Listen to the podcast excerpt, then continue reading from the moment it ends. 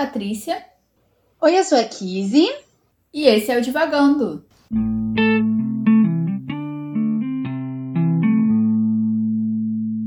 Olá, pessoal! Estamos aqui mais uma vez reunidos neste nosso podcast. Ah, meu Deus, meu gato acabou de resolver participar aqui da gravação. Então, calma, calma todos. o Botão está aqui reivindicando o espaço dele. E nós estamos aqui para mais um episódio deste nosso podcast Divagando. É, estamos muito felizes de estar aqui com mais um livro que é o penúltimo livro dessa temporada. Então aí já estamos né, já nos, nos preparando, nos encaminhando para mais um final de temporada. E o livro desse mês, o livro que nós estamos lendo nos sprints, né, que nós temos todo sábado, e é o livro desse mês de maio aqui do, do podcast. Nós estamos lendo O Estrangeiro, de Albert Camus, e é isso aí, eu espero ter falado certo, como todos nós sabemos, este podcast tem uma pequena dificuldade de falar o nome dos autores estrangeiros, mas a gente faz o que a gente pode, a gente se esforça o quanto dá. E para a gente começar a nossa conversa, para apresentar um pouco do livro, é, a Patrícia vai resumir o livro e aí a gente começa aí as nossas experiências de leitura. Isso. O Estrangeiro é a história do Merceau, eu acho que é assim. Porque o problema não é só com o nome dos autores, é com o nome dos personagens também, vocês sabem. É, mas é a história do Merceau, que é um homem normal ali da capital da Argélia, nos anos 50. E o livro começa já com ele recebendo a notícia de que a mãe dele tinha falecido. A mãe dele morava num asilo em uma outra cidade e o livro começa assim, né? Com a notícia, ele contando pro chefe que ele ia se ausentar do trabalho para o velório, né? O enterro. E vai, né, desenvolvendo a vida desse personagem, né? Depois da morte da mãe. Até que ocorre um incidente mais sério. É, eu não sei se eu conto esse incidente agora ou não. Que até pra deixar vocês curiosos, né? Sobre o que, que é que acontece. Apesar de que eu acho que se você pega o livro e lê a contracapa, você sabe o que, que é. Mas eu vou chegar até aí porque foi até aí que eu e a Kizzy lemos, né, até agora. A gente tava falando um pouco antes de começar o episódio, né, onde cada uma tava. E eu ainda não cheguei nesse incidente em si, mas a Kizzy já chegou, então a gente sabe o que é. E a gente vai começar a nossa conversa daí, não é mesmo? Sim, nós vamos conversar, começar a nossa conversa a partir daí. é, como a Patrícia falou, né? A gente estava conversando sobre os nossos pontos no, no livro. Hoje eu consegui dar uma adiantada na leitura. É, então eu terminei a primeira parte. Acho que são cinco ou seis capítulos na primeira parte. É, eu consegui terminar. A Patrícia acho que está um pouquinho antes de mim. E o que dizer deste livro que eu mal conheço e já não sei se considero pacas, não é mesmo? É... o que de... Aproveitando esse revival que o Orkut deu recentemente, não é? Que ressurgiu das cinzas. Sabe lá Deus o que, que eles estão aprontando, não é mesmo? É... eu inicio, acho que as minhas palavras sobre o livro desta forma. O que dizer sobre este livro que eu mal, mal conheço e não sei se considero? Mas é isso, vamos começar com a nossa, a nossa pergunta padrão maravilhosa e grande incentivadora de grandes conversas nesse podcast, que é Patrícia, como está sendo a sua experiência de leitura de O Estrangeiro? Então, eu só estava esperando a pergunta chegar. Mas a minha experiência de leitura está sendo, na verdade, né, uma releitura. Se vocês estão acompanhando os sprints, eu acho que eu falei nos dois, que a gente já teve sobre o estrangeiro, é que esse livro é uma releitura. Eu li pela primeira vez na faculdade para uma disciplina. E eu lembro, assim, que essa primeira leitura, né, ela foi muito desesperada, assim, né? Porque eu tinha um prazo, que era uma aula específica que eu precisava ler, e aí eu, tipo, né, faculdade, a gente sempre deixa tudo pra última hora, etc. E eu lembro principalmente, assim, de ler no ônibus, né, indo e voltando à faculdade. E eu lembro que, assim, a cena em si, né, tipo, do incidente que eu comentei antes, ela ficou muito marcada na minha cabeça, porque eu li ela muito rápido, mas eu, eu não absorvi exatamente o que acontece, né? Tipo, eu absorvi muito mais a atmosfera do dia em si, do que acontecia, do que os fatos em si, né? E eu acho que isso foi o que mais me marcou no livro. Então, quando a gente foi montar a, a, a lista, né, do Divagando, que vocês já conhecem a história, é, mas quando eu fui montar a lista, a gente foi montar a lista, é, eu botei esse livro por isso, assim, porque ele me marcou muito. Era uma época que, por causa da faculdade, eu tava lendo muitos livros com personagens meio parecidos com o Merceau, que é né, esse personagem meio esquisito, meio. Você não entende muito quem ele é, como ele é, o que ele tá fazendo ali, enfim.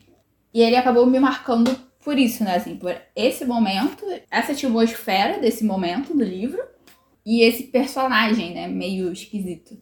Então, agora que eu tô relendo, né? E aí eu tô absorvendo muito mais detalhes, é, muito mais coisas. Eu tô conseguindo refletir e realmente pegar certas coisas que eu não peguei da primeira vez.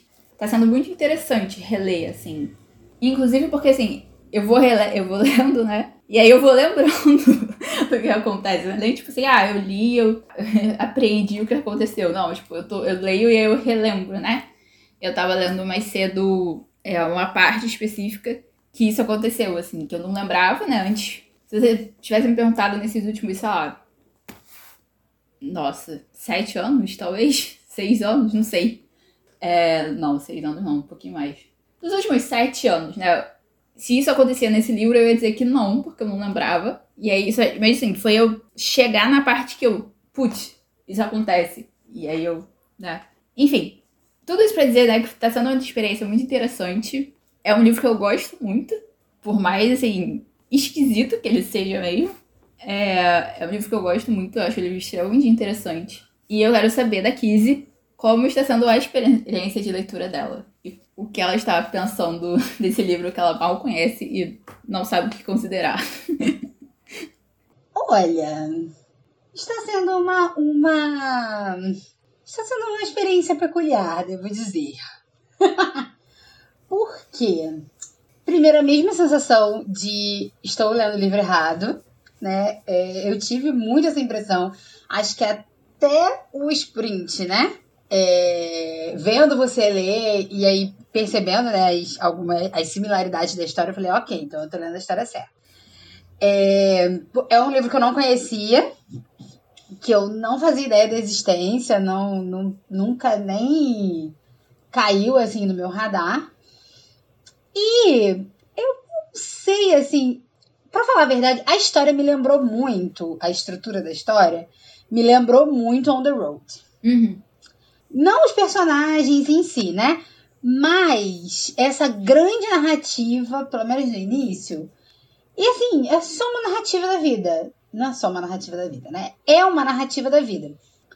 Então ele, né, é, recebe lá a notícia que a mãe faleceu, tem as considerações lá sobre o, o, empre, o empregador dele, é, e vai para o enterro da mãe, né? E tem todas as considerações ali sobre, sobre a dinâmica daquele lugar e tudo mais. Mas é, é, é aquilo, né? Ele, ele vai observando muito, né, o, o, seu entorno. Uhum.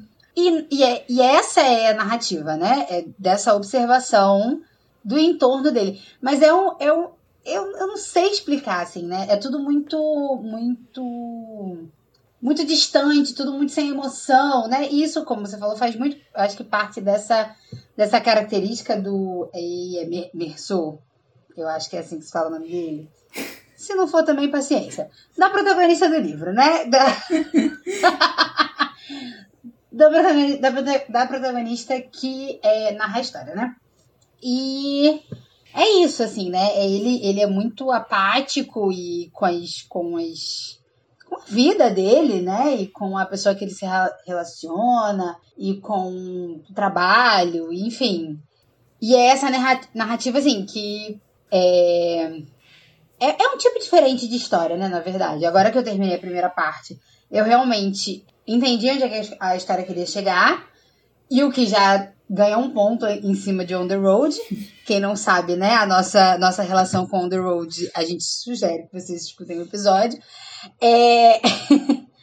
Mas ele já ganha um ponto em cima de On the Road por conta disso, porque a história efetivamente chegou em algum lugar, assim, né? Toda essa narrativa estranha, desse personagem estranho, dessas relações estranhas, desses acontecimentos de pessoas estranhas dentro do livro, chegou em algum lugar. E aí eu acredito que isso vai se desenvolver, né? Na, na segunda parte do livro.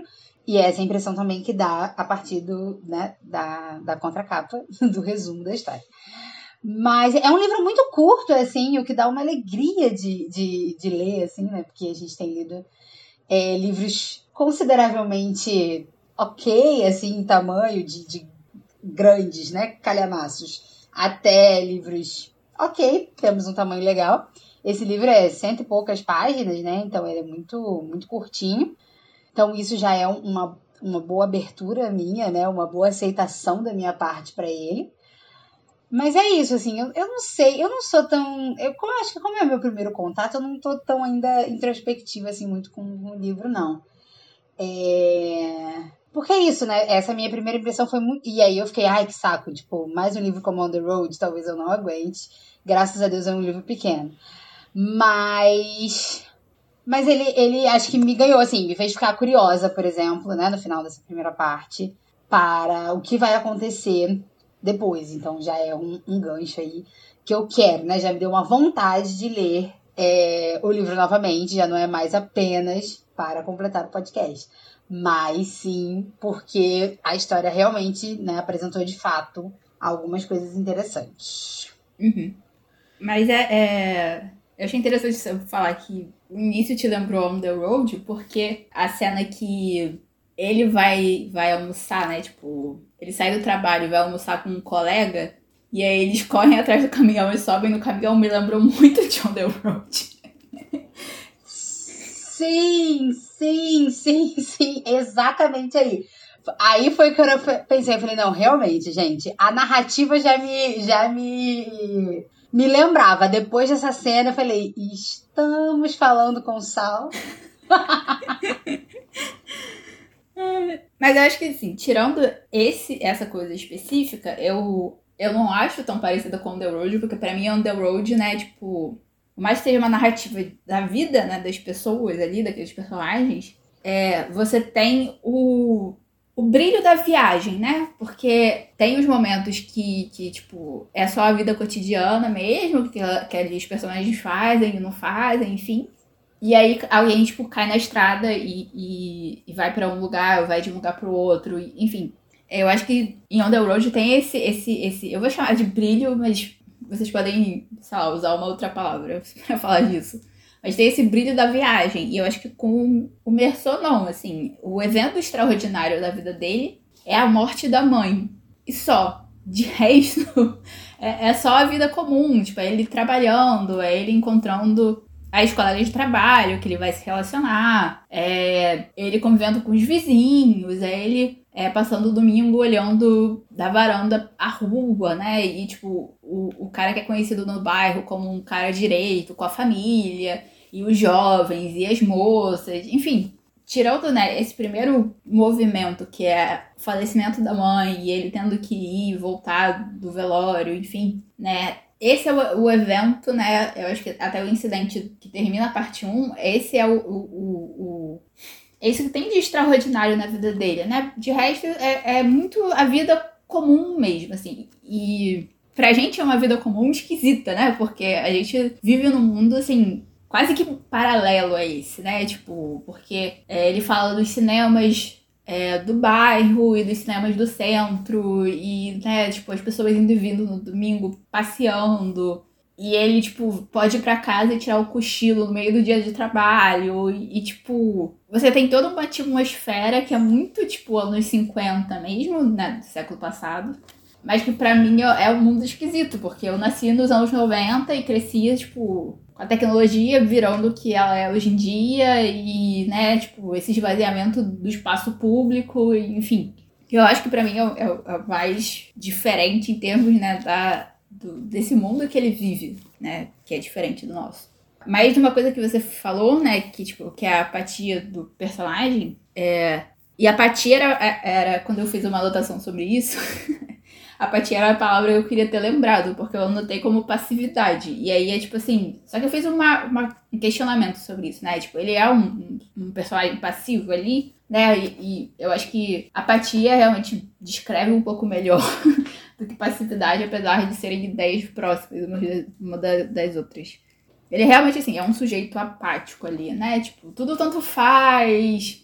Ele vai muito na onda dos outros. A pessoa, tipo, fala uma coisa, quer que ele responda e ele não responde. Aí a pessoa pergunta, e ele, tipo, ok. E, tipo, e vai assim, né? E como aqui você estava falando, assim, é no trabalho, é na amizade com o vizinho que ele desenvolve, é no relacionamento afetivo sexual que ele desenvolve, né? Tipo, até na, nas próprias questões do enterro e do velório da mãe, ele é muito assim mesmo. É, e isso traz esse estranhamento mesmo, né? Porque a gente não tá acostumado com esse tipo de personagem. E aí, lembrando do tipo que eu falei sobre a época, né? E os livros que eu tava lendo na faculdade e que tinham personagens assim, assim, foram, sei lá, uns dois ou três livros que eu li com personagens assim na mesma época, sabe, ao mesmo tempo. Então, para mim, esse tipo de personagem ele é um pouco menos esquisito, né? Tipo, ele é mais familiar nesse sentido que, sei, eu me acostumei um pouco com esse tipo de personagem. Mas acho que pra quem não tá esperando, é realmente, assim, muito. Meu Deus do céu, né? Que, que cara é esse que ele é assim? Sim, para mim, esse, esse tipo de personagem é um, é um estranhamento, assim, eu, eu não consigo... Eu não leio, não li, na verdade, muitos livros com, com personagens com essas características, né, de, de apatia e de distanciamento, mas eu estranho muito isso, né? Eu tava pensando em alguma coisa na hora que você tava falando que eu não anotei e agora eu me perdi. Mas é, é porque você falou que a que o que o evento mais importante, né, que acontece assim, né, é, coisa mais fora da rotina que acontece é o, o a morte da mãe, né, o enterro da mãe. Uhum. E nem isso, assim, né? E eu acho que a grande, o grande sinal da, da apatia dele é esse enterro da mãe, né? Que ele é totalmente distante, né? Desses ritos aí funerários, onde até mesmo as pessoas que estão lá naquele lugar, né? é, perguntam, ah, você não vai querer ver o corpo? E ele diz, não, não, não tem porquê, né? Ele só não quer, só não tá afim. E uma coisa que eu acho muito interessante é que às vezes ele, ele diz alguma coisa e aí, tipo, seja a, a Marie, né, que é ali o, o interesse romântico dele, ou ele é o interesse romântico dela, né? Ah, tudo, ah, tudo, tudo uma questão de perspectiva nessa vida, né? É... ela, às vezes ele diz alguma coisa e aí ele narra como, tipo, e ela pareceu triste. Uhum. E é isso. Tipo, não me interessa muito bem, né? Ela sentiu com aquilo, mas depois do almoço ela tava bem, né? Quando a gente se encontrou mais tarde, tava tudo, tudo muito tranquilo, né? Então, esse esse distanciamento né, dos personagens. Eu já não gosto de personagens assim em geral, né? É, até os que são mais aí digamos, socialmente desenvolvidos, e aí eu digo quem, né? Geralmente o meu, o meu, o meu exemplo de personagem atual, né? Assim, que me dá um ranço de gente que não quer saber de nada, é quem? A Katniss de, de Jogos Vorazes, né? que é a pessoa que fala assim, ah, estão falando mal de você ali. Ela fala, tá bom, é isso, não quero saber, ninguém, não me interessa. Eu quero saber disso? Não quero, e é isso. Então, se eu não sei, ninguém sabe. Então, não, não gosto muito de personagem assim, porque não entrega muito pra história. Mas eu acho que eu entendo um pouco, né, essa, essa questão do, do Marceau. E as relações, né, de, de vida dele, né, a forma de vida que ele, que ele leva, eu diria que é o sonho de todo proletariado, né? Gente, quando ele diz que sai do trabalho, almoça, ele, passa em algum lugar para almoçar e depois vai para casa tirar um cochilo e depois volta pro trabalho. Um pouco atrasado, mas ainda assim, tá tudo certo. Eu falei, gente, esse é o sonho do proletariado. Esse é o sonho de qualquer trabalhador no mundo, eu acho, no Brasil, principalmente. É poder ali em casa tirar um cochilo antes de voltar para o trabalho. Quem não está em home office não tem essa, essa oportunidade. Às vezes nem quem está em home office tem essa oportunidade, porque, né? Às vezes o home office não é um trabalho em casa, é a casa no trabalho, mas seria um sonho, seria um sonho. Essa seria o sonho do, do proletariado. Mas não lembro mais o que eu tinha para dizer. Não sei. Não lembro. Esqueci. Se eu tinha mais alguma coisa, não lembro. Mas você tem razão, assim, é o, é o sonho do proletariado, realmente. E assim, o que ele, o que ele conta, né, daquele mundo, tem tipo um comerciante, é, né, tem uma loja em frente ao prédio onde ele mora, né? E esse comerciante, no domingo, né, chega um certo horário, ele só botou a cadeirinha dele ali do lado de fora, ficou olhando, o outro tava só varrendo a rua, Aí ele fez a mesma coisa que o cara que botou a cadeira do lado de fora, sentou na varanda, ficou olhando. É, é, a gente vive num mundo né, tão, tão veloz e que a, a gente tá sempre precisando, né, tá, a gente tá. A gente é cobrado o tempo todo, é, tá ligado, né? Tipo, no que tá acontecendo no mundo, no que tá acontecendo no seu trabalho. Tipo, você sai do trabalho e aí você ainda tá, tipo, na condução voltando para casa e tem, tipo, 30 e-mails novos de trabalho e esse tipo de coisa.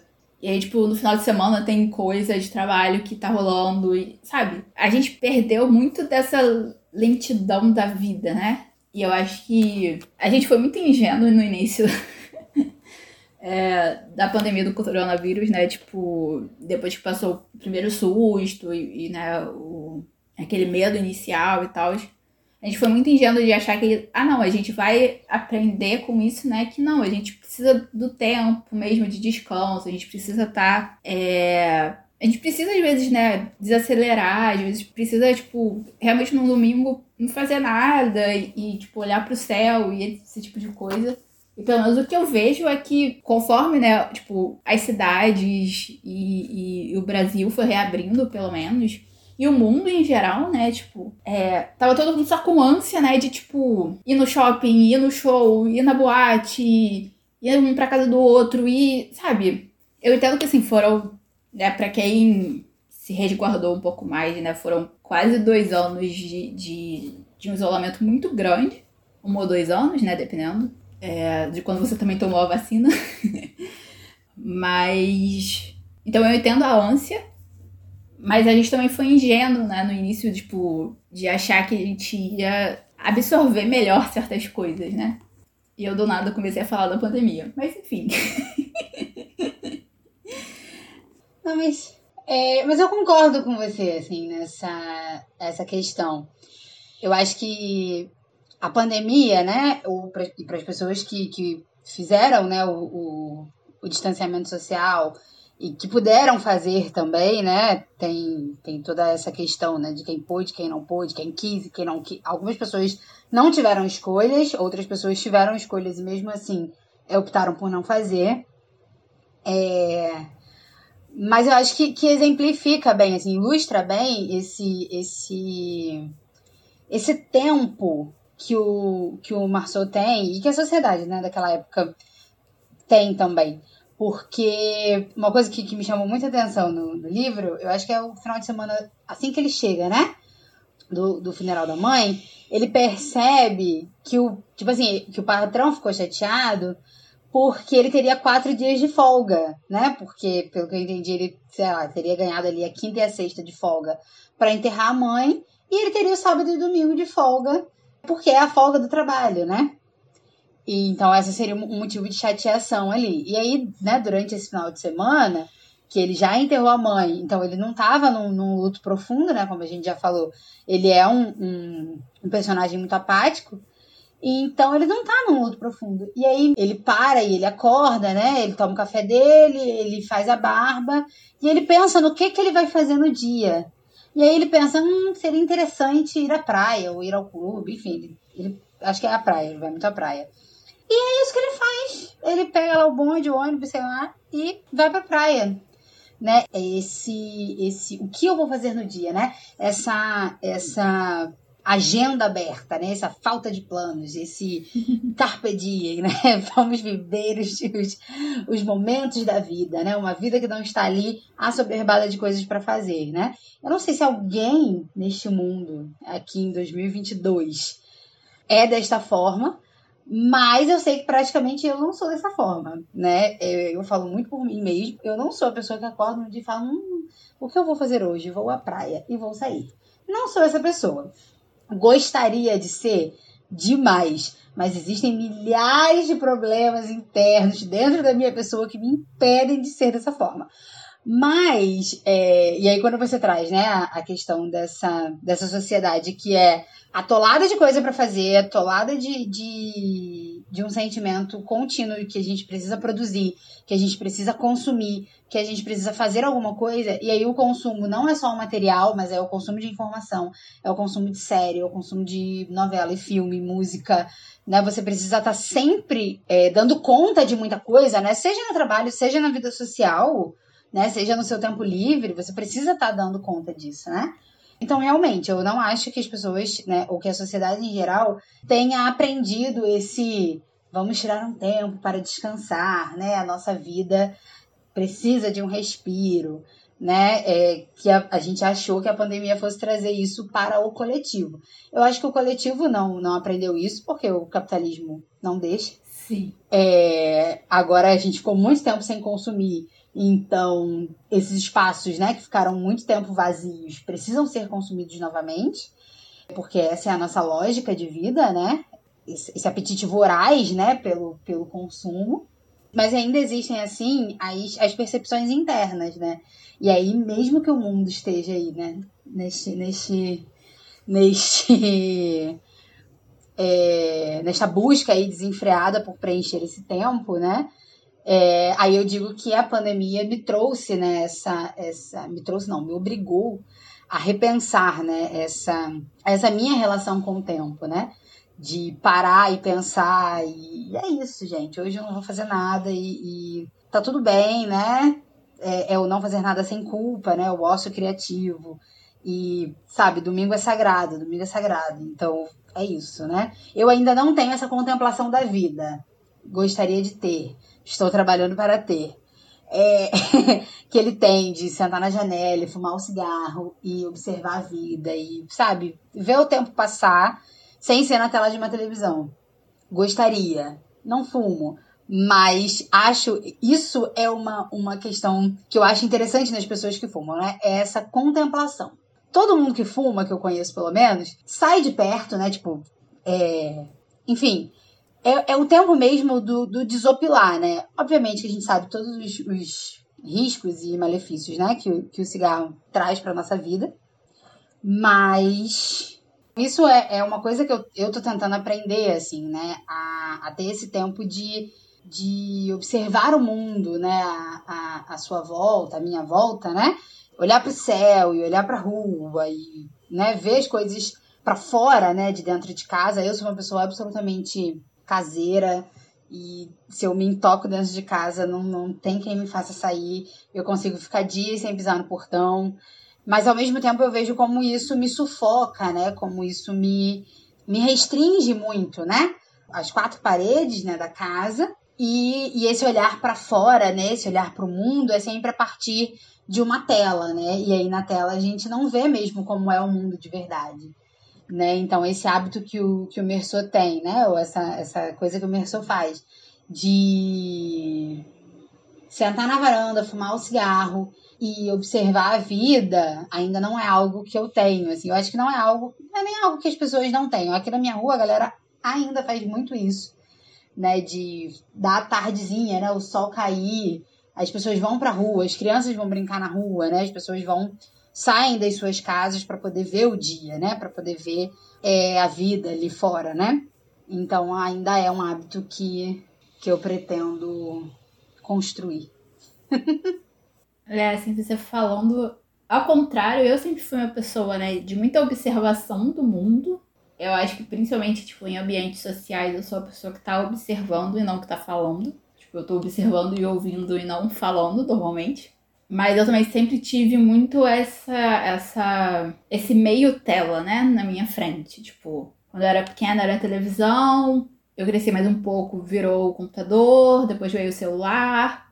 Então eu sempre tive isso, né? E quando não era nenhuma tela, é, ou era, ou era e é, né, alguma música, ou então é uma página de um livro, então, eu sempre absorvi muito o mundo por meios mediados, né? E midiáticos. Mediados e midiáticos. Mas durante esse tempo, né, é, da pandemia, eu me vi muito na janela, né? Até por, por essa coisa de né, não poder sair de casa, ou de ter escolhido não sair de casa, ou sair de casa o mínimo possível. É, eu me vi muito na janela, olhando a rua. E às vezes muito, né? É, me julgando muito em relação, né? Tipo, passa um carro e o que, que o motorista vai achar de mim por eu estar na janela olhando, né? É, o que, que a pessoa que tá subindo ou descendo a rua vai pensar de mim por eu estar ali na janela, olhando, observando, sei lá, o céu. Não tô nem observando ela, mas tô observando o céu, tipo, o que, que essa pessoa vai pensar, né? E aí você dizendo que você é uma pessoa caseira, é... comparando comigo, aqui é uma pessoa que sai bastante.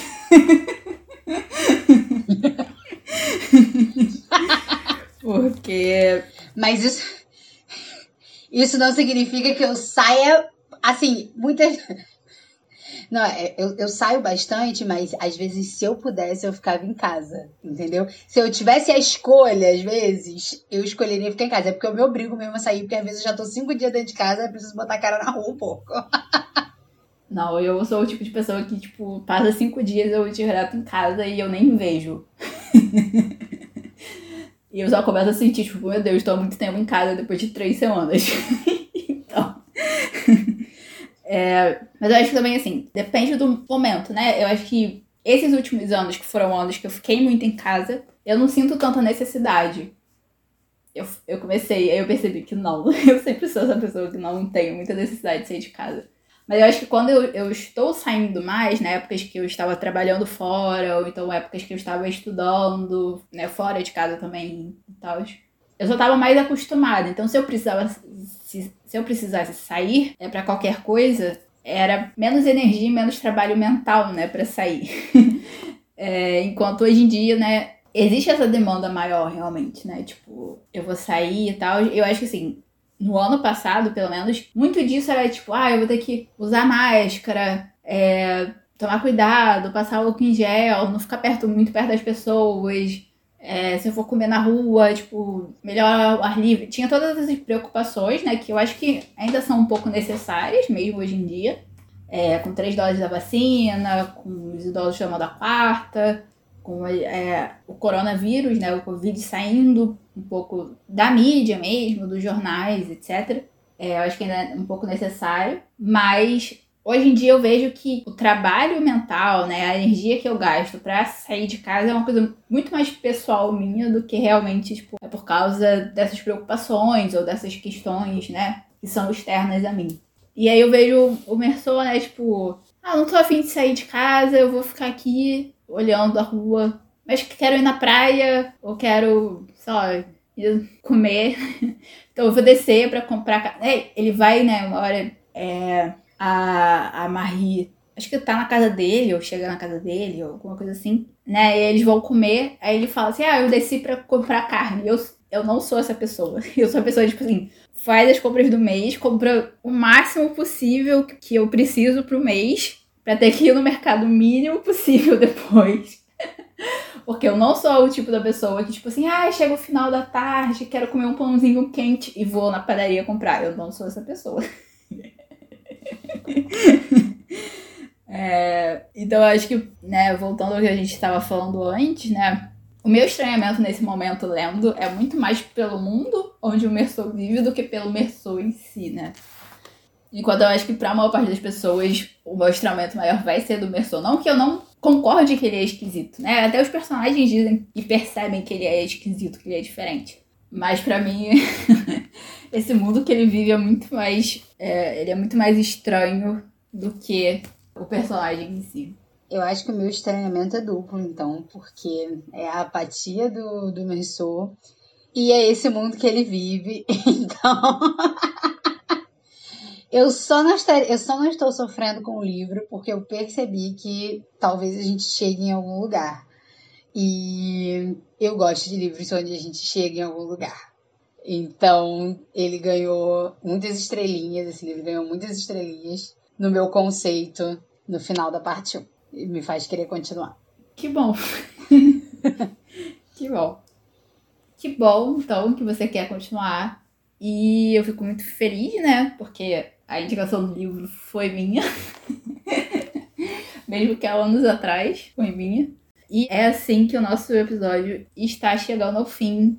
Esse nosso primeiro episódio sobre o estrangeiro do Albert Camus. É, onde a gente né, falou um pouco sobre as nossas experiências de leitura, conversou um pouco né, sobre o ponto inicial do livro, que é a morte da mãe do personagem principal, é, um pouco como a história vai se desenvolvendo, e os nossos estranhamentos né, em relação ao Merceau, que é o protagonista, ao mundo onde ele vive também, né, e como tanto esse personagem quanto esse mundo né, são diferentes de nós e do nosso mundo, né, no mundo que a gente vive. E é isso, a gente tá aqui terminando essas primeiras impressões do livro. E, como sempre, né, a gente fica muito curiosa sobre o que vocês estão achando, né, do livro, se vocês estão lendo, e do episódio. E para isso, como que os nossos ouvintes, orgulhos desse podcast, podem fazer, Kizzy? Para fazer comentários a respeito deste e de outros episódios, deste podcast que vos falo. Vocês podem dar a sua opinião, seus comentários através das nossas redes sociais. Nós estamos no Instagram e no Twitter pelo arroba Divagando Livro. É, lá a gente pode conversar com vocês, a gente né, tem algumas atualizações sobre, sobre o podcast, né? E nós conseguimos ver os comentários e receber suas mensagens, conseguimos conversar por lá, por lá também. E a principal forma, ou a forma, né, aquele encontro marcado, na verdade, que a gente tem para ouvir vocês, né, para a gente bater um pouco de papo, é através do nosso sprint literário, que nós realizamos no Instagram, através de uma live, todo sábado às três horas da tarde. Nós lemos o livro né, do mês no caso, esse mês nós estamos, estamos lendo Estrangeiro. E você pode separar o seu livro, ou você pode ler O Estrangeiro junto com a gente, ou você pode né, é, encontrar com a gente nesse sprint. Enquanto você precisa de alguma atividade que, que requer atenção, que você requer é, se desligar um pouquinho das redes sociais. Então, durante o sprint, a gente lê e a gente conversa, né? E aí a gente foca um pouco no que a gente tem que fazer, mas sem, sem ser muito chato ou maçante, ou a gente se distrair com outras coisas, porque a nossa única distração são as pequenas, né, os, os diálogos e as conversas que são sempre muito interessantes, que a gente vai para lugares maravilhosos, a gente faz maravilhosas divagações na, nos, nossos, nos nossos intervalos de leitura. Então, nos sigam nas nossas redes sociais, compartilhem esses episódios né, com os seus amigos, nas suas redes sociais. É, marquem a gente e a gente se encontra nesse sábado às três horas para o nosso sprint literário. Vem ler com a gente.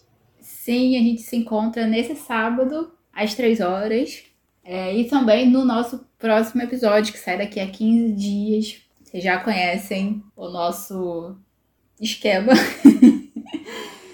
para mais divagações. Então, beijo, pessoal, e até o próximo sprint e o próximo episódio.